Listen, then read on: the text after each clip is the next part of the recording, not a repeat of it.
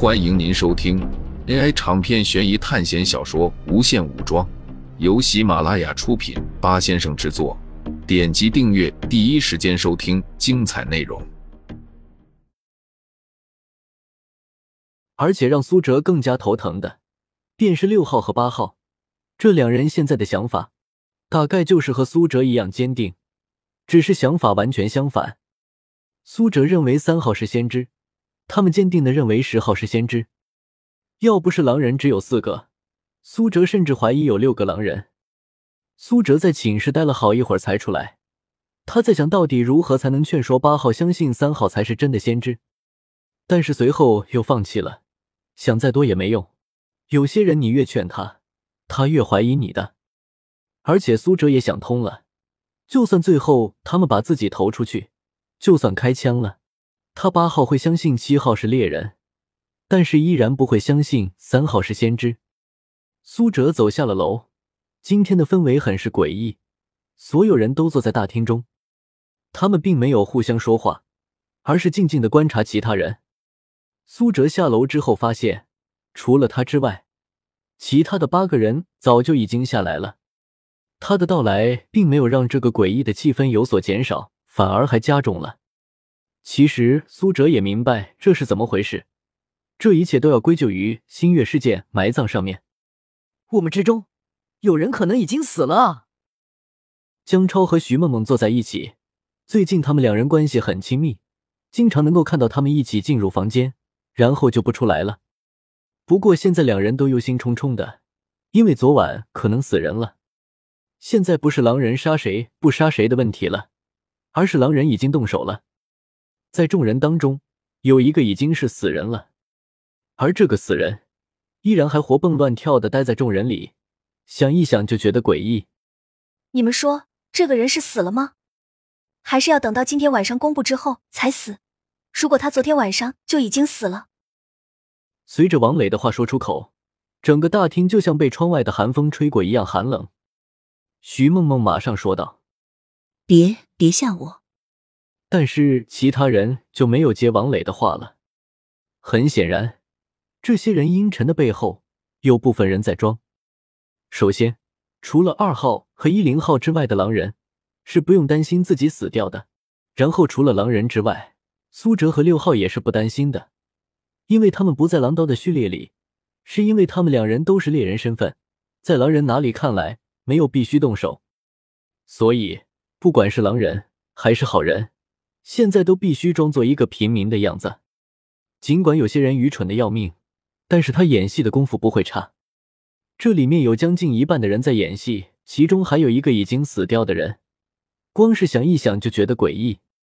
因为苏哲下来的时间比较晚，时间已经达到了十一点了。王磊拉上徐梦梦，还有小优又去地下室拿东西了。这几天他们的食物都是由这几个人做的。其实，除了孟凡奇之外，苏哲他们对于食物的依赖已经减弱了不少，甚至可以长时间不吃东西。所以他们吃东西一般都是从手环里面拿出来。但是没想到，突然间被封印了能力，身体被打回了原形，每天的睡觉和吃饭成为了必须的事情。苏哲不知道其他人心里怎么想，但他觉得自己好像又重新变回了一个人，那种脆弱的、有疲惫。有饥饿感的人，众人除了讨论星月事件外，现在已经不随便交流了。现在场上的局势，每个人机会都站对了。你再和别人交流，很容易就碰到另外一个阵营的人，而且交流的意义也不大。方醒倒是望着已经空无一人的窗户，早先哪里是柴雅静待的地方？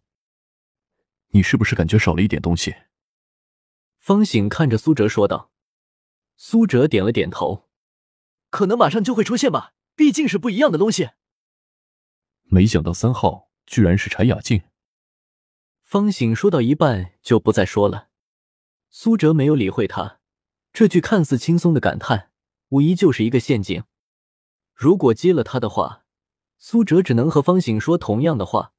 要是稍微大意，接上了先知，就这么被处决了，那么苏哲的阵营就暴露出来了。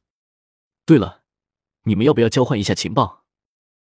苏哲对方醒说道：“自从三国之后，咱们也经历了不少考试，互相交换各自已经进行过的考试场景和资料，怎么样？方行果断的拒绝了苏哲。每个考试之间并不一样，就算是同样的考试，同样的背景，考试难度都可能不同。而且还不光是这样，参加考试的人不同，也会造成每个考试之间的差距。而且，我怎么知道从你嘴里说出的话是不是真的？看来苏哲之前在三国世界最后坑了方醒一次，应该对他造成了不小的损失。尽管之前他说过他损失了一万学分的事情，苏哲也以为那是玩笑，但是现在看来好像是真的。他被苏哲坑怕了。就在这时，午饭已经做好了，众人都聚在餐桌上准备进餐。今天的饭菜很简单，就是牛排加上一些咖喱。因为牛排这种东西，只要加热一下就行，味道全部取决于酱汁。当然，这是简单的做法。不过众人也没有嫌弃，毕竟有的时候考试可能连饭都吃不上，而且还有可能像孟凡奇那样。没有吃的，只能吃人肉和辅食。餐桌很大，之前十一个人吃的时候就挺宽松，现在又少了两个人。余华一个人坐在角落，苏哲和方行比较随意，但也没有和其他人靠得很近。王磊和徐梦梦坐在一起，旁边是江超，然后小优坐在王磊旁边，何月则是挨着他们坐。这样，在吃饭的时候，他们那边还是比较热闹的。哇，好久没有感受到吃肉能够这么爽了。说话的是臭嘴的皮帅，他一口咬掉了一大块肉。如果和苏哲想的没错的话，他们几人的实力大概也在学校的前列，那么说出这样的话也是可能的。但是皮帅又说了下一句话：“你说这第一天死的那个叫王浩的人，他的尸体的分量应该不止寝室那么一点吧？”你说他身体其他的肉跑到哪里去了？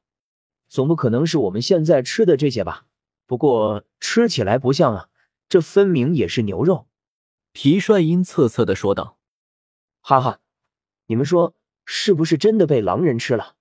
这次不是盘子了，而是一把刀直接扔了过去。你这人怎么说话的？我们还在吃饭，你自己不吃就滚到旁边去。”徐梦梦也是暴脾气。哈哈，这么一说，你不高兴了？难道你是狼人？皮帅一脸痞子样的看着徐梦梦，说着，皮帅拿起旁边一瓶山庄收藏的葡萄酒，磕着桌角把尖细的一头砸开，一小部分红酒和瓶口木塞掉在了地上，而皮帅往自己的杯子里倒了一杯，随后一口喝下。你每天被那个家伙按在床上使劲输出。下面那张嘴还没有吃饱，皮帅嘴臭的看着徐梦梦和江超，旁边的小优还有王磊看不下去了，纷纷指责皮帅：“滚吧，看见你就恶心。”小优厌烦的说道：“呵呵，你们就是一群傻逼，这两个人指不定在啪啪啪的时候计划着晚上砍死你们呢。”皮帅指着徐梦梦和江超说道：“你说什么？”江超作为一个男人，终于忍不下去了，他冲过来，想要对着皮帅的脸上狠狠揍一拳，但是到一半就停下来了。哈哈，怎么了？打不到？皮帅指着手环说道：“规则里说过不许伤害别人了，收到警告了吧？来啊，打！”皮帅兴奋的看着江超，但就在他嚣张的时候，突然，皮帅捂着喉咙倒了下去，之后便不再动弹了。听众朋友们，本集为您播放完毕，欢迎订阅专辑，下集精彩继续。